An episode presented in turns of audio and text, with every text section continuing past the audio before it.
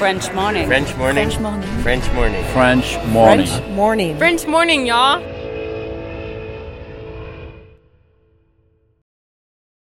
Cet épisode a reçu le soutien de la CFE. La CFE, vous connaissez? C'est la Caisse des Français de l'étranger et il s'agit d'une caisse de sécurité sociale créée en 78 pour les Français résidant hors de France. Maladie, maternité, accident du travail ou encore retraite.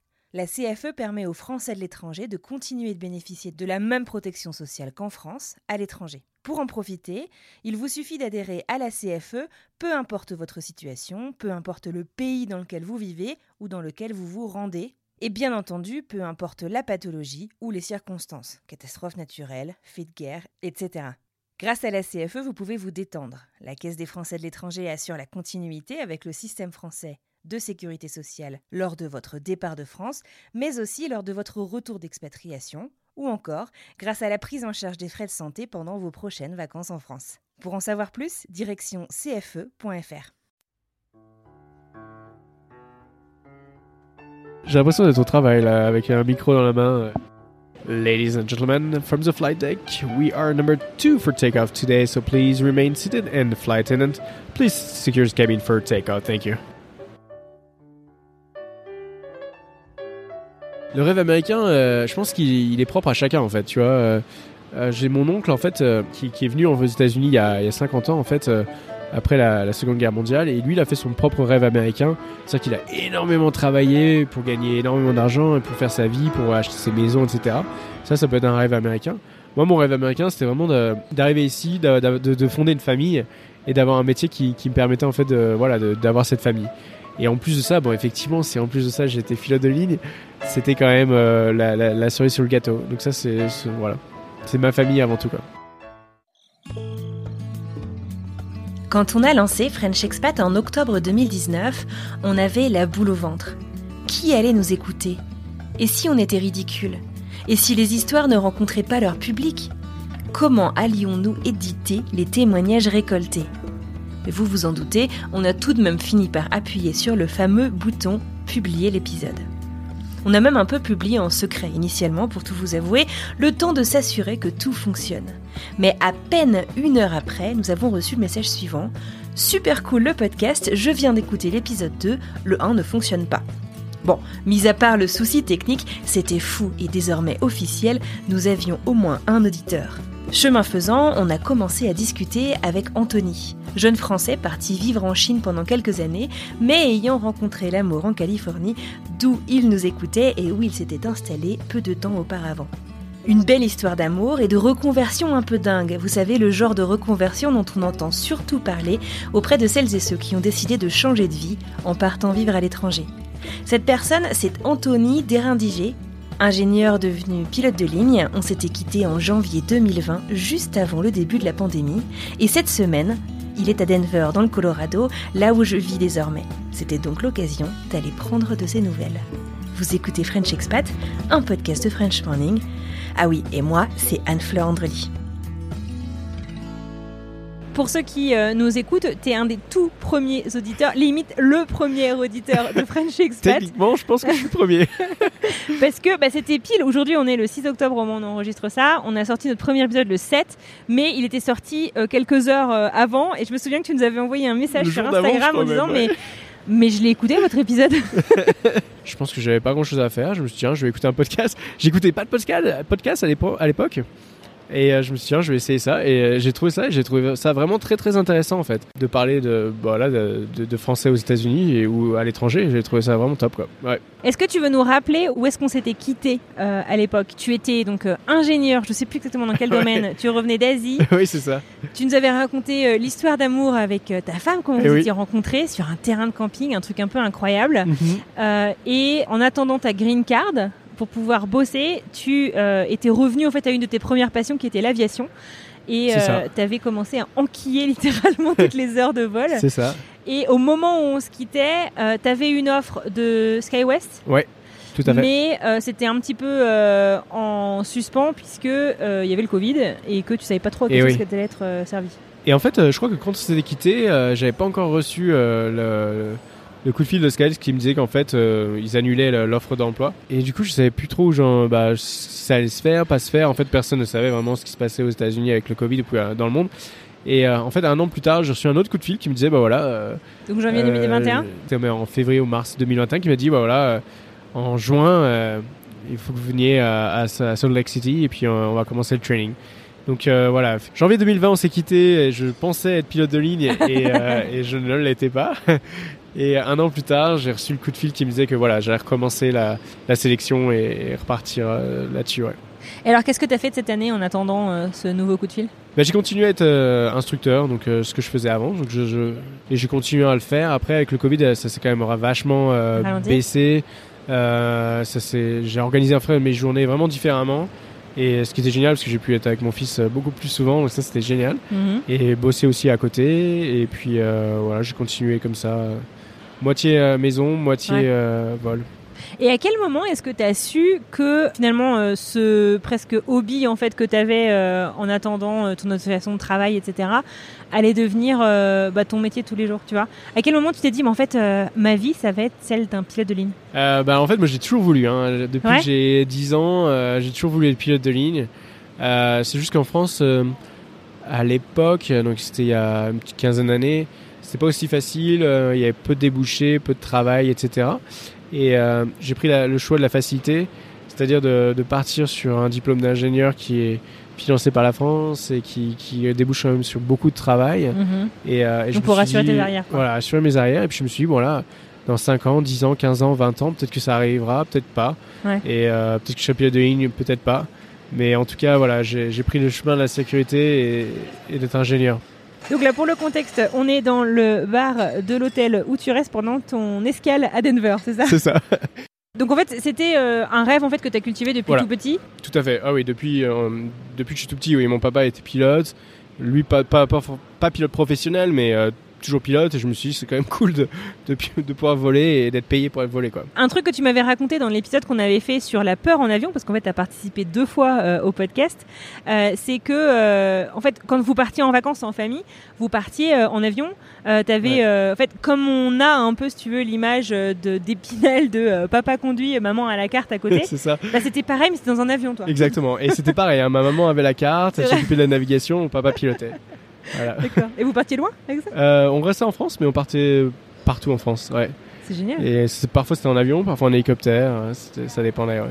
Donc tu me disais euh, comment est-ce que tu as pris ton mal en patience en attendant cette nouvelle offre? Du coup, tu t'attendais à ce qu'elle revienne cette offre euh, une fois que la situation se calmerait? Bah, on pensait qu'elle allait revenir, mais on savait vraiment pas quand en fait. C'était le problème. parce que même, en même temps, en fait, où, où j'ai eu la nouvelle offre de, de SkyWest, j'avais j'ai accepté une offre, une offre d'emploi en fait au même moment. J'étais en fait euh, pilote euh, privé pour un pour quelqu'un qui avait un avion qui avait besoin en fait d'un pilote pour bah, pour le balader. Ouais. Et je le baladais un peu partout. J'allais à Vegas, j'allais à Phoenix, etc. Et donc j'avais accepté ça parce que c'était quand même euh, bah, une évolution en fait dans, ma carrière. Mm-hmm. Et mais en même moment, j'ai eu SkyWest qui m'a qui m'a demandé en fait d'aller aussi chez eux. donc je savais vraiment pas quand ça, ça, allait arriver. Et puis c'est arrivé vraiment mais vraiment au milieu de nulle part en fait. On ne pensait vraiment pas que ça allait arriver. C'est-à-dire que le lundi, j'allais partir, je partais voler. Le mardi, euh, m'appelait pour me dire euh, voilà, euh, la semaine prochaine, il faut que vous veniez quoi. Et ça, on, je m'y attendais pas du tout. Et alors, euh, tu me dis que pendant cette période d'entre-deux, en fait, tu étais content aussi de passer du temps en famille. C'est quoi la l'équilibre en fait vie pro vie perso quand tu es pilote de ligne? Alors l'équilibre, en fait, c'est vraiment compliqué en ce moment. Ça dépend vraiment euh, de la situation de la compagnie, de ta situation dans la compagnie. Est-ce que tu es très senior Ton ancienneté euh, Ton ancienneté, voilà. C'est très, très ancien ou pas. Tu as des mois en fait où tu travailles euh, pas beaucoup ou alors de façon, on va dire, très intelligente. C'est-à-dire que tu vas bosser trois jours et après trois jours après tu seras à la maison. Trois jours on, trois jours off. Et ça, c'est quand même relativement bien parce que tu arrives à, avoir une bonne, un bon équilibre à la maison. Tu arrives à, Voilà, tu sais que tu, tu vas être à l'hôtel pendant deux jours cette, cette, semaine, mais tu sais que voilà, après, tu vas passer tout le temps le reste avec tes enfants. Mhm. Ça, c'est quand même bien. Puis après, tu as des mois un peu moins sympas où là, euh, je sais pas, tu as cinq jours on, deux jours off, cinq jours on, deux jours off. Et là où tu es quatre jours à l'hôtel, tu vois pas tes enfants et tu rentres deux jours. Et puis les deux jours, je veux dire, ça part à une vitesse, mais. Mhm. Euh, de folie quoi et Et ça, c'est assez dur. Mais ça, ça dépend vraiment en fait euh, de ton emploi du temps. Donc là, j'ai la chance pour le moment d'avoir un super emploi du temps. T'as tes week-ends généralement? Pour le moment, les week-ends, ça m'intéresse pas plus que ça parce que hum, les enfants sont pas encore à l'école. D'accord. Heather, ma femme, qui, qui travaille en fait un peu euh, euh, les week-ends, etc. Donc euh, pour moi, les week-ends, ça n'a pas une grosse importance pour le moment. Mhm. Donc euh, c'est même mieux en fait pour moi. Du coup, j'arrive à avoir un, un emploi du temps un peu plus flexible. Mais ouais, j'ai un emploi du temps plutôt cool. Euh, donc là, en octobre, par exemple, j'ai 18 jours off. Ah, génial. euh, sur, euh, sur 30, donc c'est quand même Ouais. relativement cool. Ouais. Donc, ça fait 18 jours Sachant que avec t'es mes pas enfants. payé au vol, t'es payé par mois. Euh, alors je suis payé au vol, mais euh, avec un minimum. Donc Mm. à la fin, c'est comme, c'est comme si ouais, je suis payé au mois en fait. D'accord. après, si j'ajoutais des vols en plus dans le mois, là je serais, je serais payé un supplément. Ouais. Avec tout ça, en fait, euh, avec tous ces changements professionnels, il y a eu aussi euh, un deuxième bébé qui est arrivé dans ta famille? Et oui, et c'est ça qui est, oui, ce qui s'est passé depuis, c'est que euh, donc on avait Gabriel à l'époque qui, qui avait à peine un an quand on s'est parlé, Mhm. et euh, depuis euh, on a Pierre qui a maintenant aussi un an, Ouais. euh, qui a 12 mois, qui est arrivé pendant le Covid. bon après euh, c'est pas forcément un bébé Covid, parce qu'on le voulait depuis longtemps, mais effectivement il est arrivé pendant le Covid et, et c'est notre deuxième. Et alors, à quoi ça ressemble ton, ton quotidien aujourd'hui? Aujourd'hui, euh, je suis à, à Denver euh, dans, le cadre du travail et je rencontre quelqu'un pour la première fois que j'avais pas rencontré, je parlais énormément sur Instagram, etc. Et puis, et pour la première fois, du coup, je rencontre, ça c'est cool. Euh, c'est quand même relativement rare. hein, C'est la première fois que je, C'est vrai? Bah, je rencontre quelques personnes de temps en temps, mais Ouais. disons que j'aurais dans, dans ce cadre-là pas forcément. Ouais. Mais euh, ouais, mon quotidien, franchement, euh, c'est c'est génial. hein. Quand, quand je vais voler, ben, je, pas- je- par exemple, euh, hier j'étais en Californie, le soir je l'ai passé euh, dans l'Illinois à côté de Chicago. Aujourd'hui je suis à Denver, demain je retourne à- euh, en Californie. Mhm. Et puis après je passe 5 jours avec mes enfants et ma femme. donc là, on, elle travaille énormément dans ce moment, donc on va pas faire grand chose. Mais la semaine dernière, on était en vacances à Carmel. Donc euh, ouais, non, on, on bouge pas mal. On essaie de, de visiter un peu des coins aux États-Unis qu'on connaît pas trop. Et là, le- il y a trois semaines, on était à à Spokane, à Washington. Euh, donc ça, c'était génial. On avait profité hein, de, de, de SkyWest pour, euh, pour, pour voyager. Euh, donc ouais, notre quotidien, en fait, c'est un peu vivre au, jour le jour en ce Mhm. moment. Et, et oui, donc, au niveau, niveau de la vie de famille, j'ai vraiment beaucoup de chance, en fait, euh, avec ma situation actuelle d'être pilote et d'être euh, à l'hôtel euh, deux, trois nuits par semaine, Mhm. d'avoir ma femme qui, voilà, qui s'occupe de tout à la maison, qui a un métier euh, de photographe qui est quand même assez flexible et j'ai eu énormément de chance, ouais, ça c'est sûr. Sans ça, ce serait un peu difficile de, de, de pouvoir euh, vivre ma passion et, et- et mon métier euh, comme je fais actuellement. Quoi. Dis-moi, tu me parlais euh, euh, tout à l'heure, puisqu'on a dîné euh, avant de- d'appuyer sur enregistrer, tu me parlais en fait de l'apprentissage du français au sein de, de ta famille. Tu peux me raconter un peu comment ça se passe? Je ne parle que 100% en fait français à mes enfants, à Pierre et à Gabriel, et ma femme bah, ne parle que anglais aux enfants. On essaie vraiment d'avoir cette de scinder en fait euh, le, le langage en deux parties, Mhm. euh, le papa qui parle français et la maman qui parle anglais. Et tu arrives à t'y tenir? Enfin, je veux dire, c'est quand même une gymnastique euh, mentale. euh, Ouais. euh, je dire, si ta femme elle te parle en même temps que tu parles à tes Ouais. enfants, enfin, c'est pas facile quand même. Alors c'est c'est pas facile, mais je pense qu'avec l'habitude on y a, on y est arrivé. Mhm. Et bon, de temps en temps, il m'arrive euh, voilà, de, de lâcher un mot euh, euh, anglais aux enfants. Et c'est marrant parce que Gabriel, euh, il me, il me, il me le reproche très rapidement. Il te corrige. À partir du moment où je parle anglais, il me dit Ouh là là, non, non, papa. et il commence à m'expliquer. Par exemple, si je dis yes, il va me dire non, non, yes. Maman, yes. Papa, oui. et si je dis des couleurs en français ou en anglais, il va me dire pareil. Et, et c'est c'est adorable en fait. C'est- C'est c'est génial en fait. En fait, je, je, je savais pas trop parce que c'est notre premier enfant. On savait pas. J'ai pas trop moi suivi non plus euh, comment euh, se, euh, comment passe- se passait l'apprentissage de la langue française ou avec des enfants, etc. Et, et en fait, ça se passe très bien. Et je pensais pas, mais Gabriel, il a vraiment compris. Il arrive à savoir. Il a trois ans, mais il arrive à savoir quand je parle français ou quand la maman parle anglais. Et il arrive vraiment à scinder ça. Et je ne Mhm. savais pas trop en fait s'il allait vraiment voir la Ouais. différence. Et il le voit extrêmement bien. et je, voilà, si, si je fais une erreur, il me le, il me le reprochera. et c'est génial. Et du coup, il parle, il parle couramment français? Enfin, là, il le comprend, il le parle bien? La langue majoritaire, c'est l'anglais, forcément. hein. Je suis le, le seul français euh, parmi euh, tant d'anglais autour. Euh, par contre, il comprend 100%, enfin 100%. Il comprend tout ce que je dis, en fait. Euh, donc ça, c'est génial. Et s'il me le répond, en général, il va me répondre en anglais. Et ce que je vais faire, c'est que je vais lui demander en fait de, de me le répéter en, en français. Donc c'est énormément de travail, mais je pense que sur le, le final, ça va payer en fait. Et je pense que voilà, je pense qu'il aura un français un peu plus euh, équilibré avec l'anglais. Je sais pas, on verra. Euh, je suis pas un expert, j'ai ouais, fait au mieux en fait pour le moment et, et on Et- verra. Pourquoi est-ce que c'est si important pour toi qu'il parle ta langue? Ah, c'est une bonne question. Ça, c'est génial. Hein. Franchement, euh, c'est génial parce que qu'est-ce qui te définit en fait dans la vie c'est, quoi qui te définit Tu vois euh, euh, C'est ta nationalité, c'est ton passeport, c'est ta culture, c'est quoi en fait Et je sais pas. Et, un- et pour moi, un, un langage, c'est tellement riche en fait. Ça t'amène tellement de connexions en fait, dans, même dans, au niveau de ton cerveau, etc. C'est, ça, ça apporte énormément. Et le fait de parler deux langages, ça, ça, je pense que ça te permet de, d'avoir un niveau de compréhension un peu différent. Mhm, Et puis en plus de ça, le français, en fait, ça t'apporte une culture mhm. euh, que forcément on n'a pas forcément ici. Et cette culture, je pense que c'est important de la garder. Et je pense que c'est vraiment dommage, en fait, de, de, de- voilà, une- de perdre le français, une culture Mhm. sur une génération. En fait, Ouais. je trouve ça même triste, en fait. Voilà. C'est vrai qu'on rencontre, euh, enfin je sais pas si ça t'est arrivé, mais euh, on- moi ça m'est arrivé en, en 10 ans de vie à Boston, euh, je rencontre euh, pas mal de gens en fait qui disent euh, ah ouais mon père est français ou, ou mon Eh oui. père parle français, oui. mais moi je parle pas, euh, je, genre je le comprends vite fait mais je parle que anglais quoi. C'est un truc, enfin t'en penses quoi? Moi j'avoue que ça me fait un peu peur. Eh ben, exactement. Et euh, c'est marrant parce que je, la semaine dernière, je volais avec une hôtesse de l'air. Ouais. Elle me disait, ah, ma maman est italienne. Et je lui dis, ah bah ok, du coup tu parles italien et tout, c'est cool. Elle avait dit, ah bah non, non, je parle que anglais. et je dis, ah ok. Et, et je trouve que voilà, c'est vraiment dommage en fait de, de perdre cette culture parce que c'est une culture, hein, le, le langage. Mhm. Ça, ça, et puis ça, Ouais, c'est pas que parler une langue quoi. c'est que papa. Ouais, exactement. Ça, ça apporte des connexions, ça t'apporte euh, euh, énormément plus que juste parler langue. Et puis même si tu vas dans un autre pays, tu comprends, euh, tu peux aller là-bas, tu peux parler avec les gens, tu peux. j'ai- du mal à expliquer. Je ne pourrais pas l'expliquer. Pour moi, c'est tellement riche en fait d'avoir une, une deuxième langue que ce serait dommage de la perdre. Quoi. Ouais, Ouais. Franchement, ce serait vraiment dommage, dommage de me la perdre. Alors du coup, euh, ta femme, euh, est-ce que tu veux nous repréciser pour ceux qui n'auraient pas écouté le premier épisode, comment est-ce que vous êtes rencontrés? Parce que c'est une histoire Oui. un peu magique. Alors, bah, Et après, on va parler des langues qu'elle parle. On s'est rencontrés il y a 11 ans maintenant. Ouais. Euh, C'était dans un camping aux États-Unis, dans en Californie, dans les montagnes, à côté d'une petite station de ski. C'était en été. Ouais. Et j'avais 21 ans à l'époque.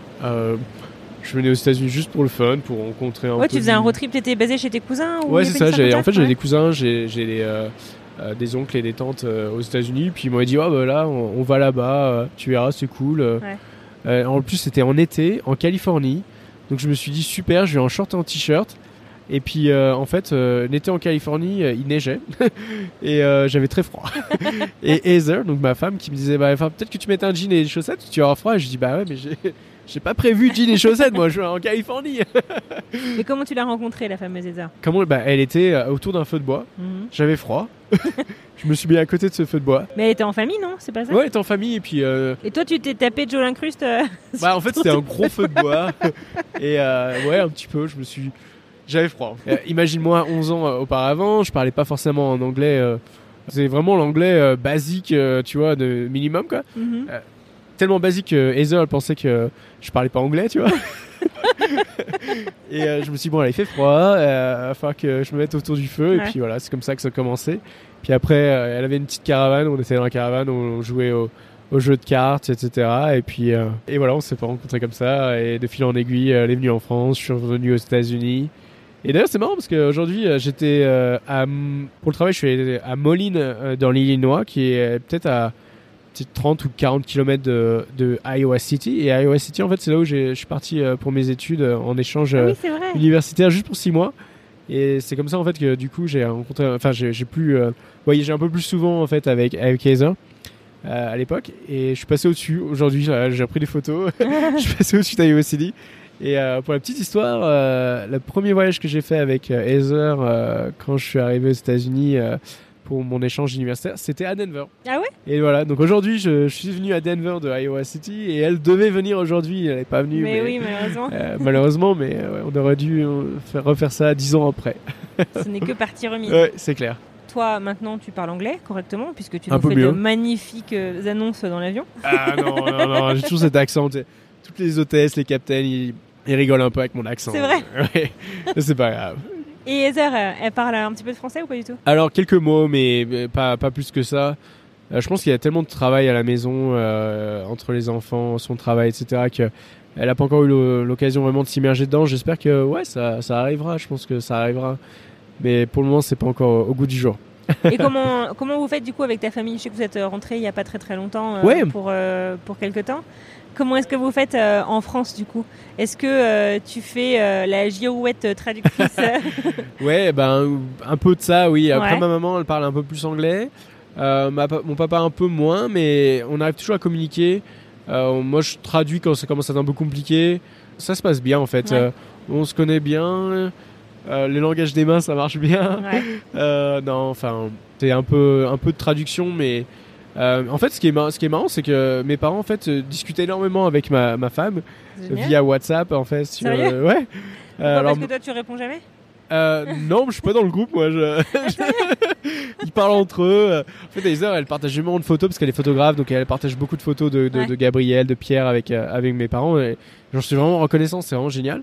Ma maman parle anglais, ma, euh, Heather répond en, en anglais. Et mon papa, il parle en français. Et Heather traduit sur Google euh, Tr- Translate. Et elle répond en, français, en anglais, et puis elle retraduit en français. Et ça marche bien comme ça. Et, et pour le moment, ça marche bien. ouais. Ouais, ça fonctionne. Ouais, ça fonctionne. Ouais, Ouais, on a toujours à trouver un, un moyen de, se de faire fonctionner. Et quand Gabriel était en France, il arrivait en fait à, à parler euh, pas mal en français en fait avec mes grands-parents, enfin à avec faire ses la différence euh, entre les grands-parents, je parle français, avec maman, je parle anglais. ou- Et ouais, en fait, il a, il a, je trouve qu'il a, il a bien, il a bien évolué en fait. Donc euh, c'est, énorme hein, l'immersion. euh, ouais.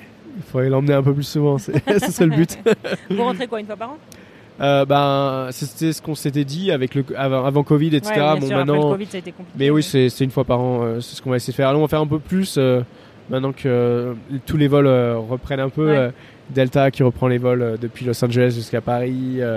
de San Francisco, on a maintenant trois compagnies aériennes qui rentrent en France, donc on, on a un peu plus de- d'occasions de, Ouais. rentrer en France. ouais. Est-ce que euh, tu dirais que euh, toi, en fait, être devenu euh, bah, pilote de ligne aux États-Unis, est-ce que ça fait partie un peu de ton rêve américain ou c'est quoi ta définition du rêve américain? C'est une bonne question. le rêve américain, je pense qu'il il est propre à chacun en fait. Tu Mhm. vois, euh, j'ai mon oncle en fait, euh, enfin c'est pas mon oncle, c'est l'oncle de mon papa. Mhm. qui, qui est venu aux États-Unis il, y a- il y a 50 ans en fait euh, après la, la Seconde Guerre mondiale et lui il a Mhm. fait son propre rêve américain c'est-à-dire qu'il a énormément travaillé pour gagner énormément d'argent pour faire sa vie pour acheter ses maisons etc ça ça peut être un rêve américain moi mon rêve américain c'était vraiment de- d'arriver ici de, de- de- de fonder une famille et d'avoir un métier qui, qui me permettait en fait de, voilà d'avoir cette famille Mhm. et en plus de ça bon effectivement si en plus de ça j'étais pilote de ligne c'était quand même euh, la, la- la cerise sur le gâteau donc Ouais. ça c'est c'est- voilà c'est ma famille avant tout quoi Quelle relation, du coup, est-ce que tu entretiens avec les US Là, tu me disais il y a quelques minutes avant qu'on appuie sur enregistrer que tu, as, tu es sur carte verte et que tu as la nationalité française, mais pas américaine, c'est ça? Voilà, tout à fait.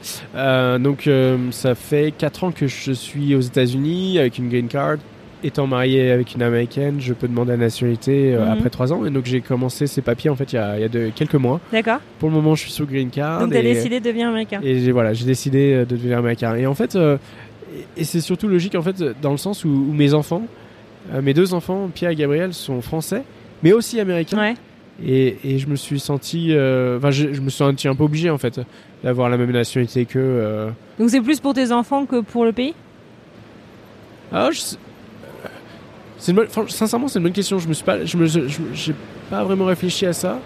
Je pense que si j'avais pas eu mes enfants, ça aurait mis un peu plus de temps. Je pense que je l'aurais eu parce que voilà, je suis attaché euh, au pays et, puis à ma femme, et etc. Et puis maintenant, voilà, on, on habite ici. Mhm. Mais je pense que ce qui a vraiment déclenché le truc, c'est son- bah, mes deux enfants euh, sont franco-américains Mhm. avec deux passeports.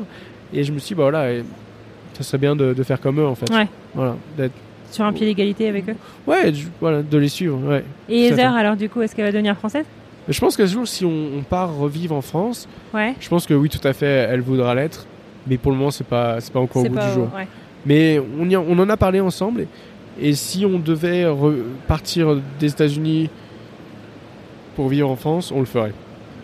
Et alors, est-ce que euh, partir euh, des US, c'est un plan ou pas du tout Ou c'est un truc un peu. Disons euh, qu'on on a réfléchi à, à la possibilité Ouais. et c'est vraiment, vraiment très, très possible. Mais pas, pas, pas maintenant, Ouais. mais c'est possible. En plus, avec mon métier, euh, en fait, euh, il y a des compagnies aériennes américaines qui sont basées aux- euh, en France. Ouais. et je pourrais euh, en fait euh, être basé en France tout en étant basé, enfin, sous les lois américaines. Donc, euh, pour le moment, ça pourrait être, c'est une possibilité. Je sais pas encore le, le choix euh, à 100%, mais ça pourrait être vraiment en fait génial pour les enfants. En fait. Vraiment, encore une fois, c'est pour les enfants avoir une école euh, française Ouais. avec une culture française, euh, leur donner en fait la chance de, de vivre en France et, et de parler français. Parce que bon, après, voilà, s'ils retournent aux États-Unis ou quoi que ce soit, euh, ils, ils auront plus cette chance-là Ouais. euh, après quoi. Donc ouais, c'est possibilité, on verra. Pour moment, on n'y est pas encore. Qu'est-ce qui fera que vous, vous faites le grand saut, tu penses? C'est à cause des, des tueries euh, dans toutes les écoles, quoi. Ouais. Voilà. Donc, c'est toutes les insécurités que tu peux avoir ici. euh, Ouais. Mais moi, j'avoue qu'aussi, si je me barre, c'est ça. hein. Euh. Je pense que tu pourras pas le mettre, mais Pourquoi? Voilà. C'est vrai? Ouais, c'est vachement- ça qui vous fait vous poser la question Ouais, plus tout que- à fait. Ouais. Non, en fait. Sinon, vous resteriez ici, tu Ah penses? oui, je pense que oui. On est vraiment bien ici. C'est juste que moi, ce qui me fait peur, en fait, c'est que dans une école euh, à côté de mes enfants, il y ait un problème euh, d'armes Ouais. à feu. Ouais. Pour moi, c'est pour tous les Français, en fait, Ouais. c'est- inconscient et aux États-Unis, c'est normal entre guillemets, et, et c'est normal. hein, c'est normalisé maintenant. C'est normalisé, c'est dingue. Et c'est un sujet qui, qui est vraiment euh, qui, qui m'est très à cœur et qui est aussi à cœur à des heures. Et c'est voilà. Si ça arrive, euh, si ça se rapproche de nous, euh, on, on restera pas très longtemps aux États-Unis. Ouais. Donc pour l'instant, c'est pas un projet à court terme. Non. Non, Et non, on du espère tout. du coup que ça ne le devienne pas, Non, puisque non, vu les critères pas. que tu viens de nous poser. Surtout pas, mais Ouais. euh, voilà, on, a- Ouais. on a, on a ces options-là, on en a parlé, on sait que si ça arrive, euh, on aura la possibilité de le faire. Et quel rapport est-ce que tu entretiens avec la France du coup euh, aujourd'hui ou tes enfants Tu vois, genre comment est-ce que tu arrives à leur transmettre la culture puisque tu parles en fait, tu vois, de l'école française, mais du coup ils sont pas encore scolarisés. Comment est-ce que Ouais. tu arrives à transmettre cette culture euh, au sein d'une famille multiculturelle justement? Ouais. Euh, bah déjà le langage, hein, on en parlait avant. Le langage c'est la, la première partie. La seconde partie, ça peut être euh, euh, un peu nos habitudes. Euh, on mange tard, on, on mange, je sais pas, à 20h le soir, etc. Ah ouais, t'as- pas pris l'habitude américaine là-dessus? Mais ouais, on mange tard, on mange à, à la française, autour d'une table, pas sur un canapé. Donc tout ça. Et puis on regarde énormément de, de films ou, de, de- de- je sais pas, des dessins animés en français. On- J'essaie vraiment d'inculquer le français et pas que, que- pas que le euh, le langage, mais vraiment euh, une- les habitudes en fait. Voilà. Ouais. Donc tu as une grande tradition autour du repas, ce que tu dis. Le repas, ouais, ouais, Ouais. c'est important pour moi. Comment est-ce que euh, t'imposes ça euh, vis-à-vis en fait, enfin, je veux dire, dans un couple on est d'égal Ouais. à égal. Euh, Est-ce que Heather elle a grandi avec ce genre de tradition ou pas tu Ouais, vois, elle- ça c'est génial que tu poses cette question parce que en fait Heather elle est pas du tout dans ce cas-là. Elle c'était souvent manger très tôt sur le canapé. euh, Ouais, Chacun pour soi. euh, ouais, chacun pour soi, regarder la télé. Et moi, ça a été un peu dur et du coup on en a vraiment. J'ai pas imposé ça, on en a parlé tout ensemble Ouais. et on s'est dit voilà, bah moi je viens aux États-Unis. Et je comprends qu'il y a énormément de, de culture américaine, ça, mais j'aimerais aussi apporter quelque, Ouais. quelque, quelque chose qui sont importants. Et euh, du coup, j'en ai parlé un peu de ces repas. Bon, alors, les repas à 20h, c'est un- c'est Pas facile avec des pas petits quand farci, même. voilà. Les, les petits, euh, Ouais. ça c'est plutôt 7h ou quoi que ce soit.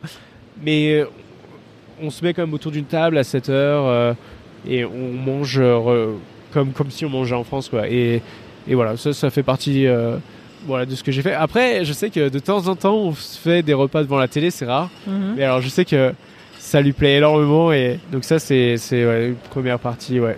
Après, on lit beaucoup de livres en français le soir, Mhm. on fait des histoires en français. Euh, je pense que même le fait d'être juste moi-même et d'être français, Mhm. j'apporte les traditions tout doucement sans vraiment le Ouais. savoir en fait. 4 ans, euh, tu vis dans une famille multiculturelle, 4 ans aux États-Unis. Quelles sont les, les, les habitudes peut-être en fait que tu as prises quoi juste parce que tu vis dans un autre pays? On en a tous prises des habitudes comme ça. Ouais. Moi perso je mange beaucoup plus tôt que toi maintenant. Alors ça, je t'avoue que c'est l'une des, des choses que j'ai vraiment réussi. intransigeant. Intransi- et ouais. Moi, je veux manger à 8h, elle veut manger à 6h, donc c'est 7h en fait. Ouais. 7h, c'est notre, euh, c'est notre truc. Mais après, quand on est euh, en famille, euh, je sais très bien que voilà, ce sera peut-être 4h ou 5h. Bon. Et à chaque fois, je ferai une petite remarque comme ça, un peu, voilà. que j'aime bien être. Ouais, bon, voilà. Je sais être flexible s'il faut l'être, quoi. Avec sa famille, et surtout. euh, je le fais et puis bon, voilà, on mangera devant la télé à 4h de l'après-midi. Bon, très bien, on le fera.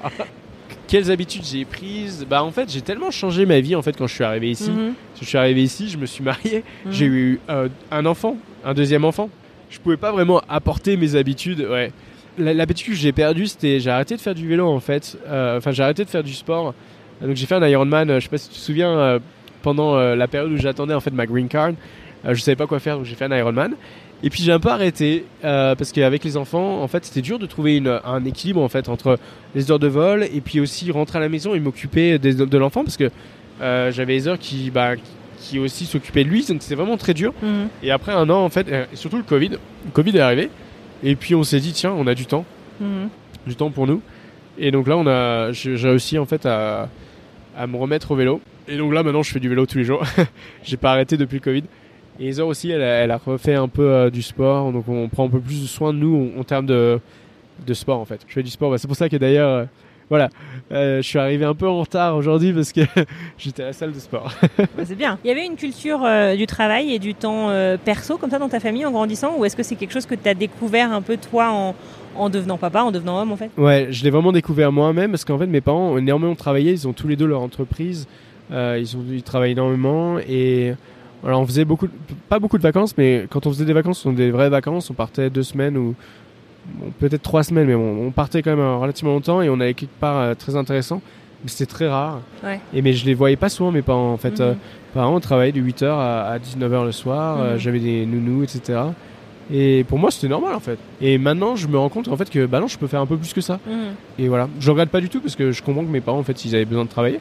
Mais moi, j'ai aussi besoin d'être avec mes enfants et, puis avec Gabriel. C'est notre génération en fait. Est-ce que notre génération est un peu en, un peu en train de réinventer les modèles familiaux, les modèles euh, professionnel aussi, enfin, je sais pas. Est-ce que tu aurais un petit conseil à donner au Anthony de janvier 2020 Je pense que j'aurais dire euh, sois patient en fait. Euh, parce qu'en en fait, tu vois, quand, quand on m'a annoncé que euh, Skyros n'allait pas se faire, que j'allais pas être pilote de ligne, j'étais un peu déçu. Puis surtout, je voulais vraiment, voilà, je me dis, il faut que ça se passe, faut j'ai envie de le faire. Et donc, ouais, sois patient, ça viendra. Il faut juste, voilà, il faut, faut, se calmer et, et, ça viendra, voilà. Il faut être patient. Et tu avais réussi à être patient? Non. En fait, ne pas savoir ce qui va se passer, pour moi, j'ai besoin en fait d'avoir un peu le contrôle sur ma vie. Mhm. Et ce, le Covid, en fait, ça a porté énormément euh, euh, voilà, d'inconnu en fait dans ma vie. Et ça, ça mhm. m'a pas du tout plu. Mhm. Et maintenant, en fait, maintenant que je, bah, je sais euh, ce qui s'est passé dans ma vie, c'est facile pour moi de dire, effectivement, voilà, sois patient, ça va arriver. ça va parce que c'est arrivé. Mais par contre, ce que je peux dire, c'est un conseil, mais c'est quelque chose que j'ai déjà fait, c'est profite vraiment euh, de la vie de famille. Et ça, mais j'ai tellement profité avec Gabriel et Heather, donc ça c'était génial. Et je pense que même le français, au niveau du langage, pour moi, c'est important qu'il parle français. Mhm. J'ai énormément parlé français avec lui pendant, pendant en fait ces années où il était très jeune. Et, je pense que ça, ça a vraiment influencé en fait euh, sa compréhension du français. Et ça, euh, continue. Fierté. Ouais, fierté. et vraiment content en fait. Ouais, c'est vraiment génial. Trop bien. Voilà. Eh ben c'est génial. Est-ce que tu as un petit mot de la fin euh, pour moi, pour les gens qui t'écoutent, pour Heather, pour tes enfants? Un petit mot de la fin? Bah écoute, je suis vraiment content de t'avoir rencontré parce qu'on euh, a fait ça. Euh, j'étais en Californie, tu étais à Boston, donc il y a quand même. J'avais mon fils de quelques mois sur les genoux qui dormait. C'était pas toujours facile. c'est vrai que si on m'avait dit en lançant euh, le podcast euh, que ça allait mener à des rencontres en vrai et à des rencontres finalement sur le long terme aussi, tu vois. Exactement, euh, ouais, Je m'y serais pas vraiment attendu. Tu parles du long terme, mais c'est vrai, ça fait 4 ans. Mm.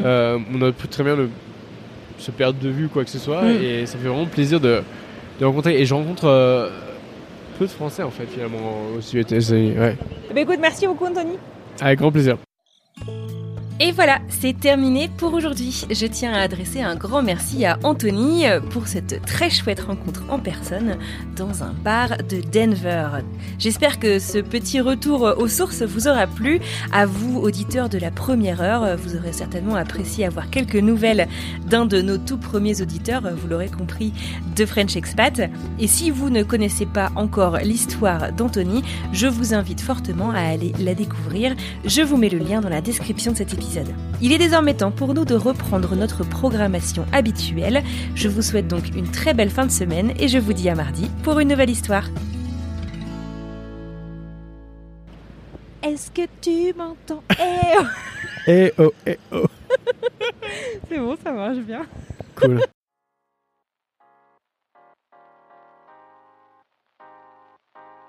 Vous venez d'écouter un podcast réalisé par moi-même, Anne-Fleur Andrely, mixé et habillé par Alice Krief et produit par French Morning. French Expat n'est pas le seul podcast de French Morning. Pour retrouver tous les podcasts du groupe, rendez-vous sur frenchmorning.com slash podcast. À bientôt!